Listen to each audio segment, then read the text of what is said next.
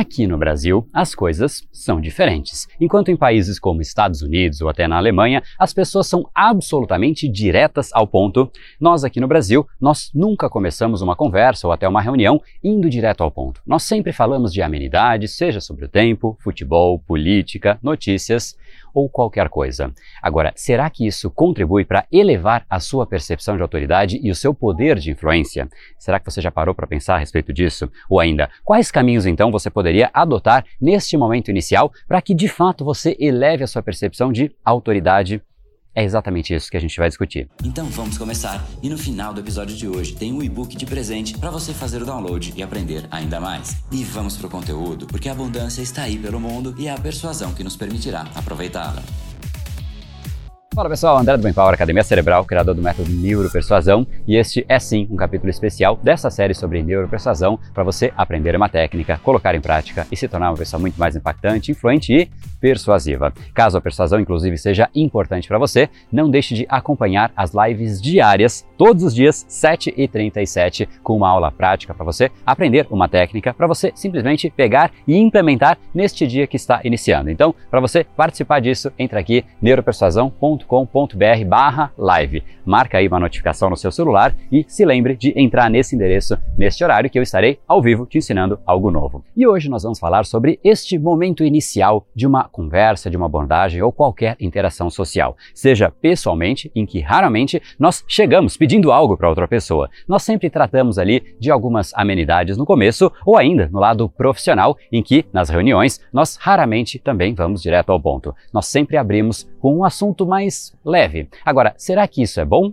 Ou isso é ruim? E antes até de eu te responder isso, saiba que na verdade esse assunto ele é ainda mais complexo, porque além destas amenidades, há ainda uma outra coisa que atrapalha o começo da conversa ou o começo de uma reunião, que é exatamente a nossa famosa tolerância de 15 minutinhos de atraso. Não sei quem inventou isso, mas é socialmente aceito que você atrase até 15 minutinhos. Agora pensa comigo, às vezes a reunião é agendada para durar uma hora e 15 minutos a pessoa já atrasa. Eu não sei você, mas eu dou muito valor ao meu tempo e eu sigo sendo simpático com uma pessoa que atrasa 15 minutos comigo, mas invariavelmente essa pessoa perdeu naquele momento um pouco de mim. Agora, vamos lá. Depois disso, ela já chegou atrasada e aí ela começa a puxar assuntos aleatórios, como se ali fosse um bar e a gente estivesse tendo ali uma conversa com alguma bebida.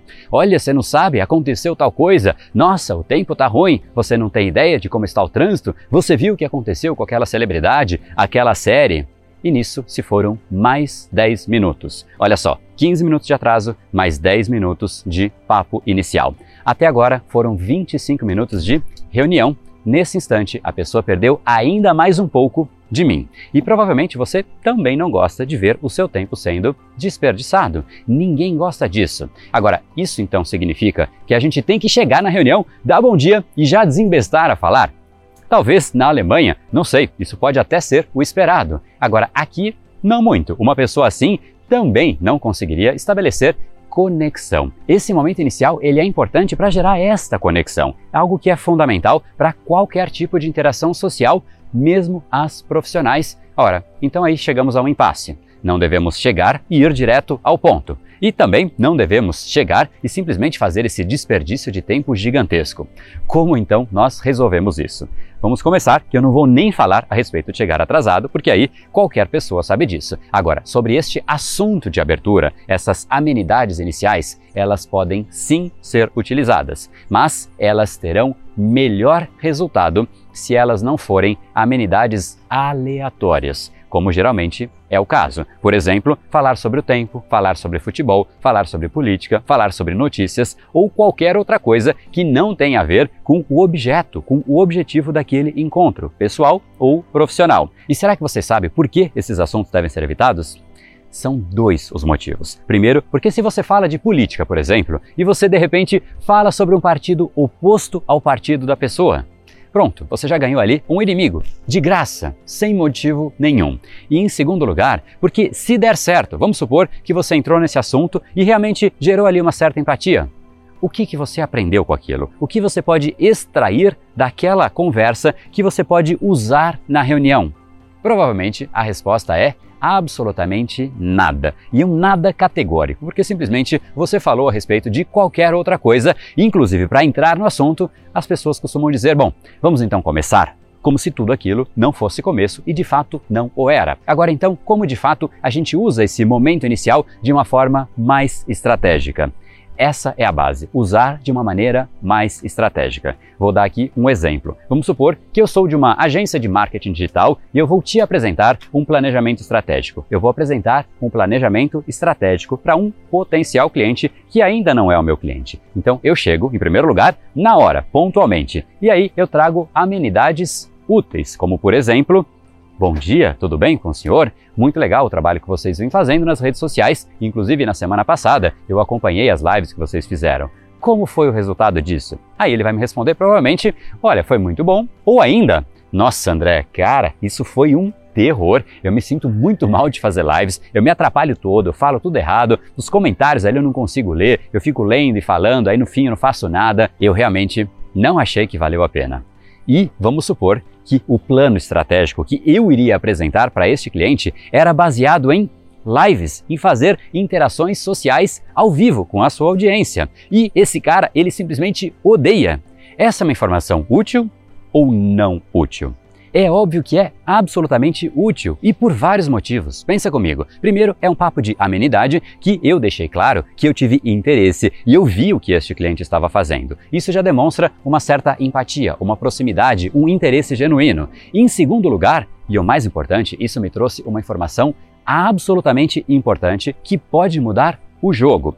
E por fim, ainda cumpriu o papel de amenidade, que é gerar ali uma certa conexão inicial. E em cima de tudo isso, eu agora sei que essas lives, talvez eu não devesse mencionar e eu deveria mudar um pouco da abordagem para simplesmente dizer que as lives podem ser um papel ali de repente paralelo, caso ele deseje fazer, mas talvez existam outras alternativas que não sejam as lives, talvez vídeos gravados, talvez conteúdos nos podcasts, talvez outros canais. E isso faz com que eu entenda a necessidade e eu já entregue um plano de partida muito mais assertivo, muito mais enfático, muito mais conectado ao que aquele cliente realmente precisa.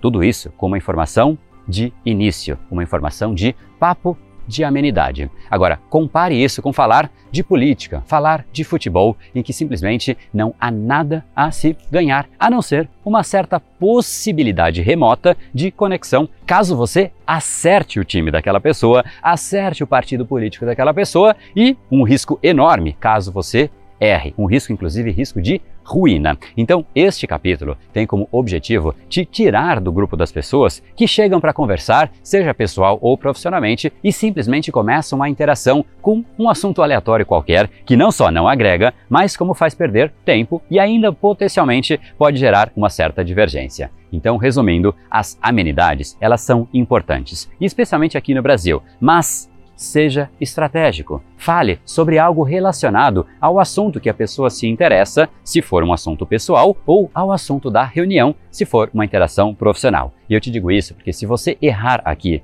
é muito difícil depois você reverter. É aquela primeira impressão que você começa lá atrás. E até você voltar ao estágio zero, ao estágio inicial, talvez você use a primeira reunião inteira para isso. E aí você tenha que marcar uma segunda reunião para aí sim você começar a compor de uma forma mais positiva, a crescer o assunto e, obviamente, tudo isso pode ser evitado. Até porque, depois de uma primeira reunião ruim, as chances são que você não terá uma segunda reunião. E a mesma coisa acontece com um encontro pessoal. Depois de um primeiro encontro ruim, as chances são que você não vai ter um segundo encontro. Então, não fique tentando reverter, simplesmente pense em como fazer do jeito correto. Comece da maneira correta, que é exatamente isso que a gente falou no capítulo de hoje. Algo que é absolutamente simples de você executar, não há dificuldade nenhuma, basta você ser criativo e pensar estrategicamente no assunto inicial. Agora, se você realmente quer estabelecer conexões mais profundas e quer algo ainda mais profundo do que esse conteúdo, e sim quer levar o seu conhecimento sobre persuasão para um novo patamar, então não deixe de se inscrever em neuropersuasão.com.br. Assim você participa do documentário gratuito Neuropersuasão, o real poder do cérebro humano, em que eu vou te mostrar como a nossa espécie foi crescendo, o que contribuiu para que de fato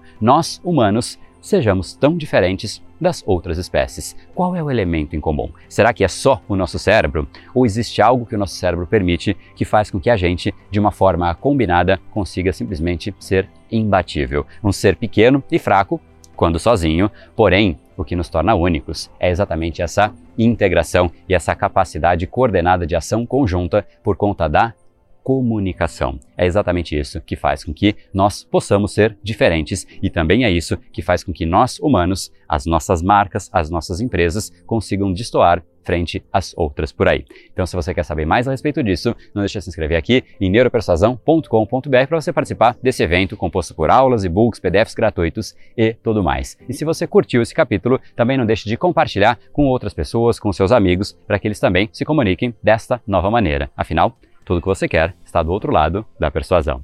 No brain, no gain. Até o nosso próximo capítulo. E esse foi o episódio de hoje. Como falamos no começo, a abundância está aí pelo mundo. Se não está em você como você gostaria, é porque falta o imã para atraí-la. Portanto, não perca mais tempo e venha conhecer a persuasão mais profunda de todas, a neuropersuasão. Conheça agora mais técnicas baixando seu e-book gratuito em neuropersuasão.com.br/podcast. E não perca a próxima semana da persuasão. Será uma semana de aulas cobrindo em profundidade o método neuropersuasão, que envolve neurociência, neuroeconomia, programação neurolinguística, para você efetivamente ter todas as ferramentas e levar a sua influência e os seus resultados para um outro patamar. Se inscreva em neuropersuasão.com.br/semana. E para acompanhar toda a ação, não deixe de seguir o Brain Power nas outras redes sociais. Os links estão todos na descrição deste episódio. Nos encontramos novamente no próximo episódio e até lá, você já sabe, eu estou aguardando ansiosamente a sua opinião sobre este podcast nos comentários do iTunes.